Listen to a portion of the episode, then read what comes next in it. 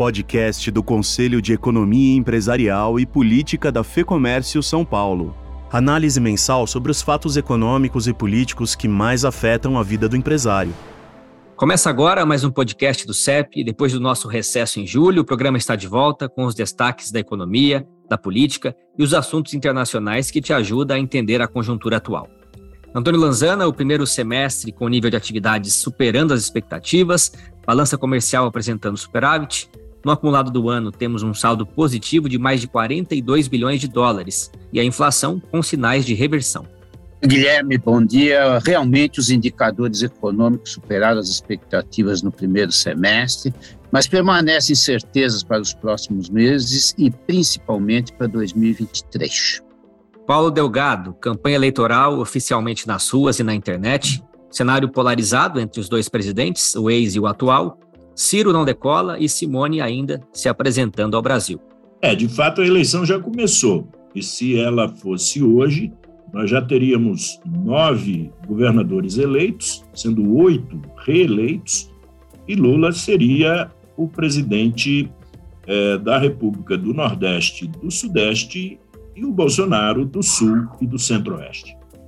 André Saconato, mais perspectivas de juros nos Estados Unidos, China enfrentando números preocupantes na economia e Europa vivendo uma série de crises: seca, racionamento de energia, problemas de logística e inflação. É, Guilherme, as potências indo em direção, direções opostas. Os Estados Unidos continua muito aquecido, aquecido até demais para o mal do FED, que não consegue debelar o processo inflacionário, por outro lado, China continua numa tempestade perfeita e Europa entrando numa potencial estagflação. Esses e outros assuntos a gente discute agora na análise mensal do CEP, comigo Guilherme Baroli, os economistas Antônio Lanzana e André Saconato, e com o sociólogo e cientista político Paulo Delgado. Este programa foi gravado no dia 24 de agosto. Economia Antônio Lanzana, o nível de atividade do primeiro semestre surpreendeu positivamente e o IBCBR do segundo trimestre também mostrou uma variação positiva, embora com certa desaceleração. De modo geral, quais os pontos positivos temos para analisar e quais são os de preocupação? Eu acho que essa questão envolve alguns aspectos aí que merecem ser citados. De fato, se a gente olhar a evolução do IBCR, que é uma aproximação do PIB, nós percebemos um crescimento de 2,2% no primeiro semestre em relação ao mesmo período de 2021. Esse percentual é muito superior às projeções realizadas no início do ano e até mais recentemente. Né? Esse número, inclusive, está levando várias instituições a aumentar a projeção do PIB para 2022. Há alguns fatores que explicam essa evolução. Né? As transferências governamentais foram muito fortes, as exportações ações foram muito bem, nós tivemos saques de cadernetas de poupança, aumento de endividamento do consumidor e principalmente uma retomada do setor serviços. Cresceram 8,8% nesse semestre, sempre igual ao período do ano passado, enquanto o comércio ampliado cresceu apenas 0,3% e a indústria caiu 2,2%. Quais são as preocupações? Uma delas você já destacou, né? A desaceleração primeiro trimestre cresceu 1,1, o segundo o crescimento caiu para 0,6. Se nós olharmos mais recentemente, informações de junho mostram crescimento de serviços, mas quedas para a indústria e para o comércio ampliado. Né? Eu acho que um outro ponto que preocupa é que a gente pode olhar um certo artificialismo nesse crescimento. Né? Como a economia sempre corrige intervenções, artificialismo, as previsões para o PIB no próximo ano vêm sendo sistematicamente reduzidas, com algumas instituições já trabalhando com números negativos para a evolução em 2023. A nossa expectativa é que nos próximos meses a economia ficará estabilizada e deve encerrar o ano aí com um crescimento do PIB ao redor de 2%. E o Brasil tem se beneficiado pelo aumento das exportações. Né? A balança comercial registrou superávit de 358 milhões de dólares na terceira semana de agosto, com acumulado no ano que já ultrapassa os 42 bilhões de dólares. Eu acho que tem, uh, vale a pena desagregar um pouquinho a balança comercial. Né? É certo que as exportações vêm apresentando um comportamento muito positivo nesse ano, um crescimento aí de 20% em dólares, né? Até a terceira semana de agosto. Mas se a gente desagregar as exportações, o que a gente percebe? A principal explicação para esse crescimento em valores está muito concentrado em preços, né, que subiram 19% nesse período. O quanto efetivamente exportado elevou-se apenas 0,6%. É claro que o aumento dos valores exportados tem um impacto importante sobre a economia pelo efeito multiplicador que esse aumento de renda gera. Né? Outro ponto que eu gostaria de chamar a atenção ainda em relação à balança comercial refere-se ao destino das exportações brasileiras. Né? Os países onde houve maior crescimento das nossas exportações são Estados Unidos, com 27, e Argentina, com 34. O que poderá trazer alguns impactos no futuro pela desaceleração esperada da economia americana e a crise cambial no país vizinho. Né? Ah, por outro lado, as dificuldades por que passa a China, acho que o André vai explorar isso um pouco mais detalhadamente, fez com que nossas exportações caíssem 1% para esse país, impactando negativamente, principalmente as vendas da indústria extrativa brasileira. Lanzana, após várias medidas adotadas pelo governo federal, eh, já percebemos uma leve reversão da inflação e também devido a uma certa normalização dos choques de oferta. Né? Diante disso, duas perguntas. Como deve fechar a inflação este ano? E a estratégia de zerar tributos federais sobre combustíveis que o governo federal apresentou deve pressionar eh, a inflação novamente no ano que vem? É, é, a deflação de julho e provavelmente a de agosto né, do IPCA 15 já foi divulgado hoje, também com deflação, foi um dado positivo, ninguém pode negar. Ah, como você destacou, há uma evolução nas restrições de oferta, elas estão melhorando até pela desaceleração da economia mundial, né? Embora não estejamos assim em situação totalmente normalizada nas cadeias de produção, principalmente em termos de semicondutores a própria inflação mundial dá sinais de redução, os preços das commodities estão em queda, os preços do petróleo se aproximando dos níveis pré-guerra, o câmbio no Brasil se estabilizando em patamares um pouco mais baixos, tudo isso ajuda. Mas o principal motivo para a deflação foi a retração dos preços dos combustíveis e energia pela redução de tributos. Né? Em agosto, certamente a inflação de 12 meses vai fechar abaixo de 10%, vão fechar com dígito, e com isso, nossa expectativa é de encerrar 2022 com inflação de 7% ou até um pouco menos, né? principalmente considerando que os índices mensais foram muito elevados no período setembro-dezembro de 2021. Em outubro de 21, por exemplo, a inflação mensal foi de 1,25%, o que corresponde a uma taxa anualizada de 16,1%. Então, a retirada desses índices maiores vai favorecer inevitavelmente a queda até o final do ano. É importante observar, porém, que da mesma forma que nós estamos antecipando o PIB para 2022, estamos transferindo inflação para 2023, como mostra a pesquisa Focus, com previsões de inflação sistematicamente subindo para o próximo ano. E para fechar, um rápido comentário sobre a recente concessão do bloco de 15 aeroportos, né, que inclui Congonhas. Olha, a privatização sempre é positiva, ah, até porque o setor privado é muito mais eficiente do que o setor público, né? Um lado positivo dessa, dessa privatização é que ela garante investimento pelos próximos anos e, consequentemente, aumenta a produtividade e passa a oferecer serviços de melhor qualidade. O ágio de 231% foi um dado positivo, Agora, o que chama atenção e causa preocupação para os próximos processos é a participação de uma única empresa.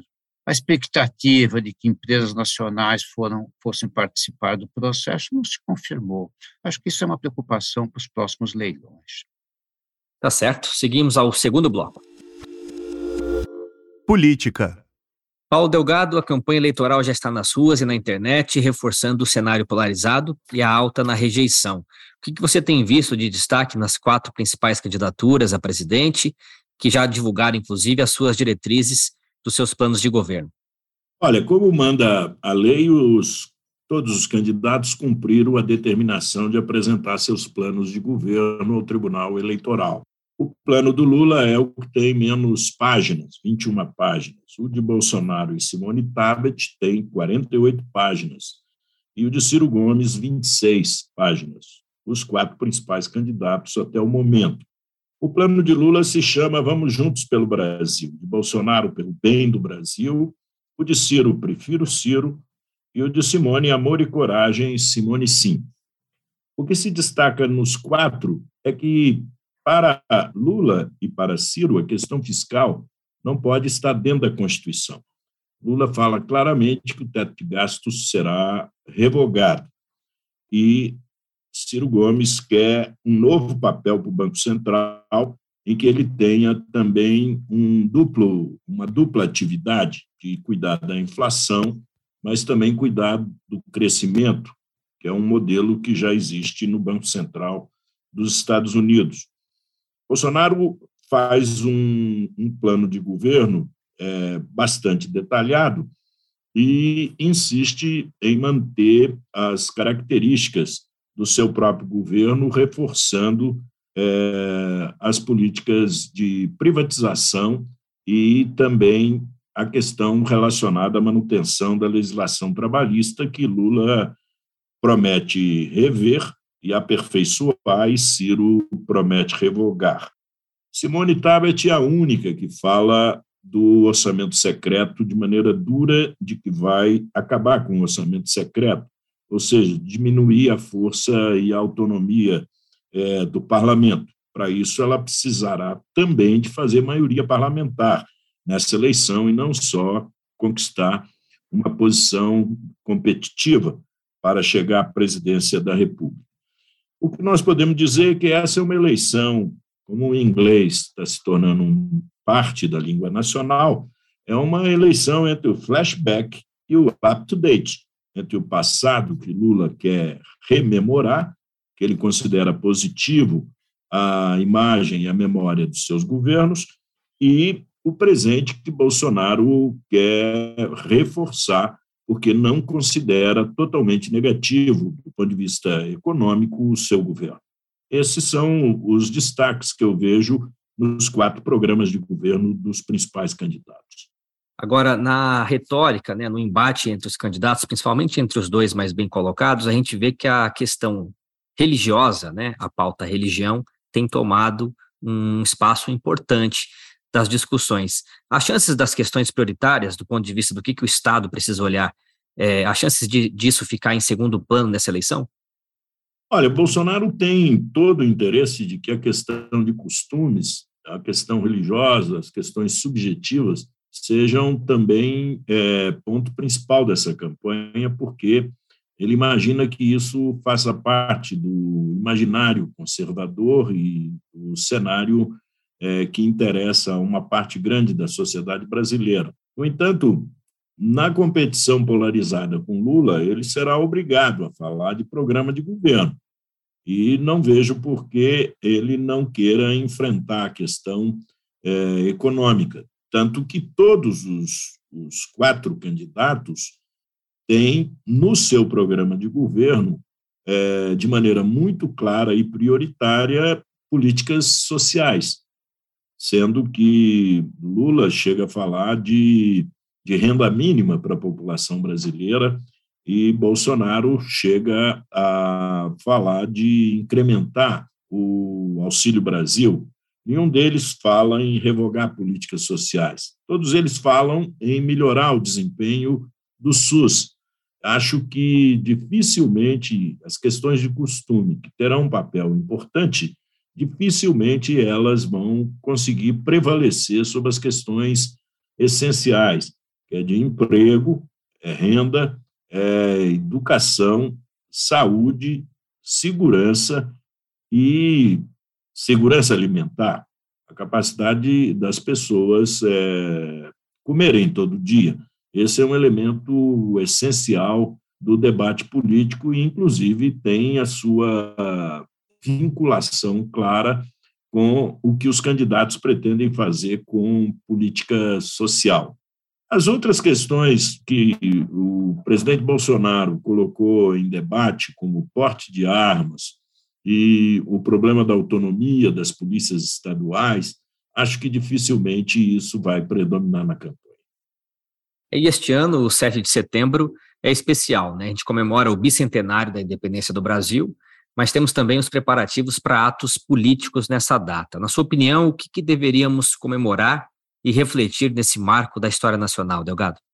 Olha, o coração de Dom Pedro chegar ao Brasil não vai ser suficiente para resolver os problemas brasileiros. É um elemento simbólico muito grande que quem fez a independência do Brasil volte, o seu coração volte ao país. Acho que o Brasil tem problemas muito graves de inserção internacional, tem problemas econômicos pendentes e que, com muita possibilidade de influência no futuro, como vimos aí na avaliação do professor Lanzana. A questão internacional que o, o Saconato vai tocar em seguida também é um problema que o Brasil não vai poder é, desconhecer. Acho que o 7 de setembro ele já é, está sinalizando que, em alguns estados, por exemplo, a questão polarizada não está predominando. Isso está levando, por exemplo, no primeiro turno, a vitória de oito governadores é, vão se reeleger já no primeiro turno, se for mantida a perspectiva eleitoral de hoje. E um único governador se elege no primeiro turno sem ser reeleição, que seria o governador da Bahia, o ACM Neto. Então, o, a data é, mais importante do Brasil não está se refletindo nas campanhas estaduais. O Lula vai disputar a eleição majoritariamente em 14 estados, Bolsonaro está disputando majoritariamente em oito estados, mais o Distrito Federal.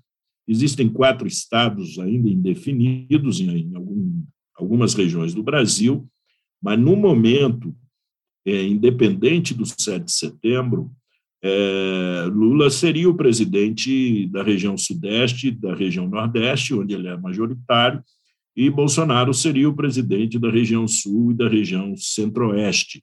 O Norte está dividido é, entre os dois.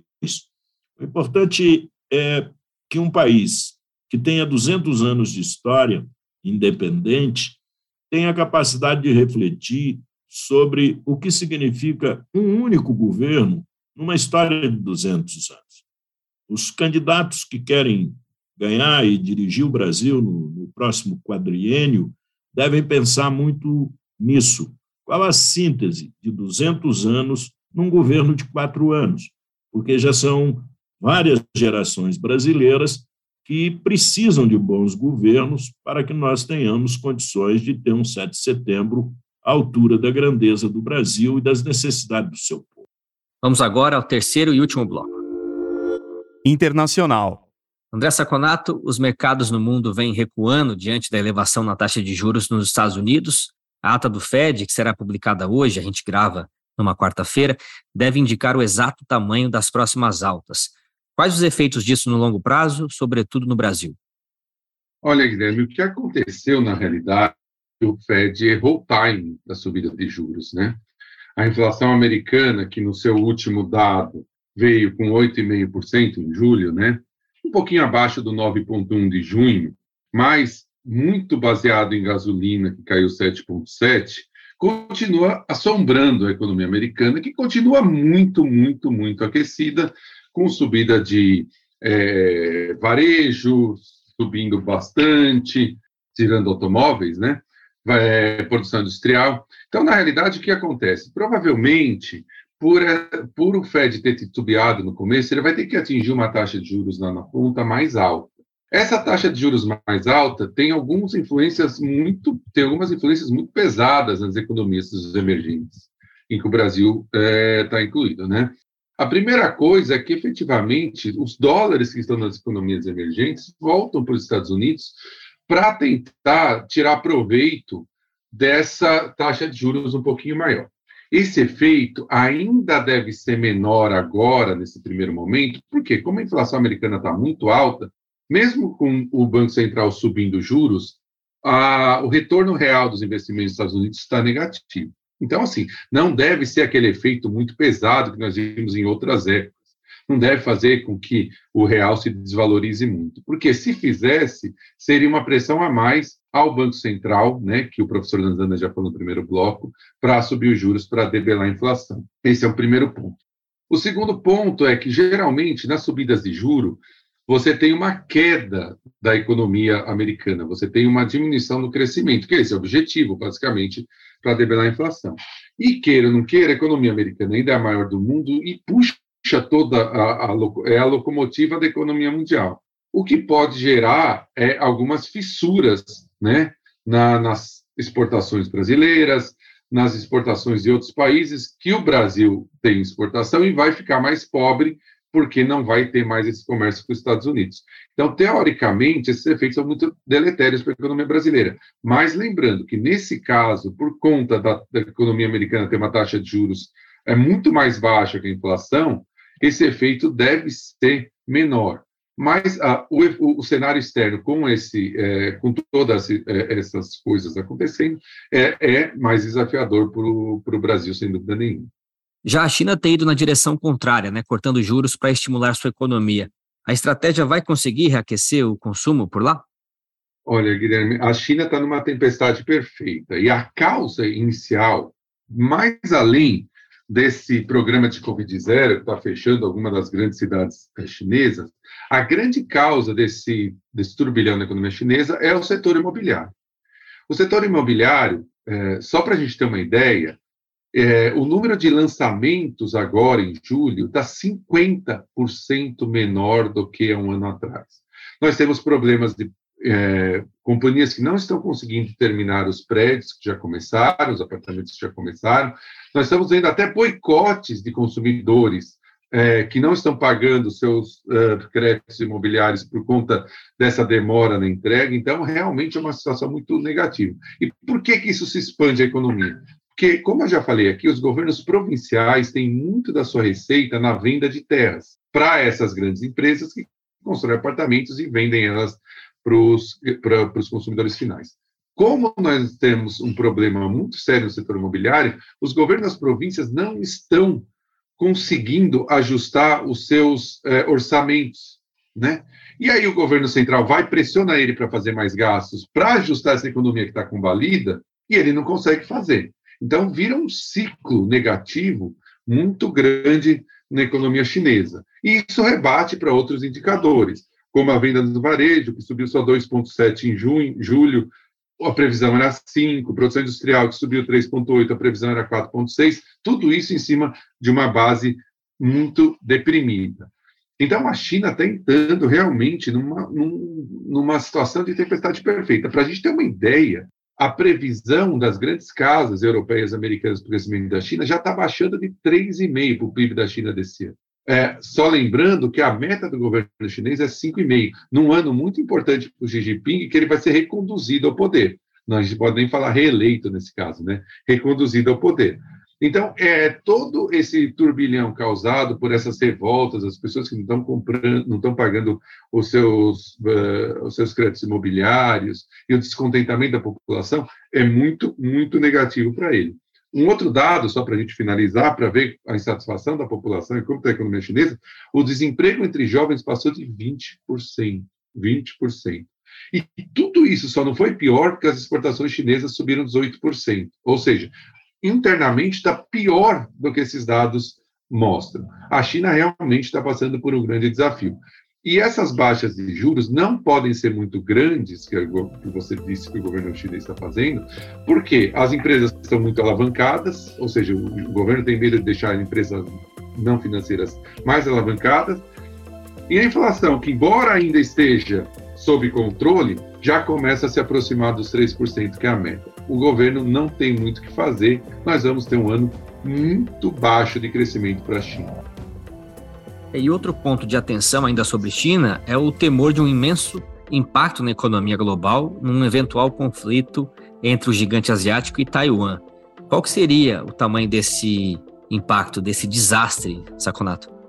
É, eu acho que seria um impacto muito mais em expectativas, né? Porque cria uma grande, um, um grande uh, incerteza sobre o que vai acontecer. O interesse da China sobre Taiwan é essencialmente político, geopolítico. tudo, as pessoas falam, olha, ela quer pegar a fábrica de semicondutores, que até a SMC, a maior fábrica de semicondutores do mundo, está lá. Não, isso não faz muita diferença, porque na realidade o que a China não tem é o design, a arquitetura de grandes circuitos com semicondutores. Está basicamente nos Estados Unidos, né? Qualcomm, Nvidia e outras. Então a China não adianta ela pegar a fábrica de semicondutores, que isso ela já faz. Né? Ela precisa ter esse, esse é, tecnologia adicional, né? que você inclui milhões e milhões de semicondutores num circuitozinho para fazer algo específico. Então, é inteiramente geopolítico.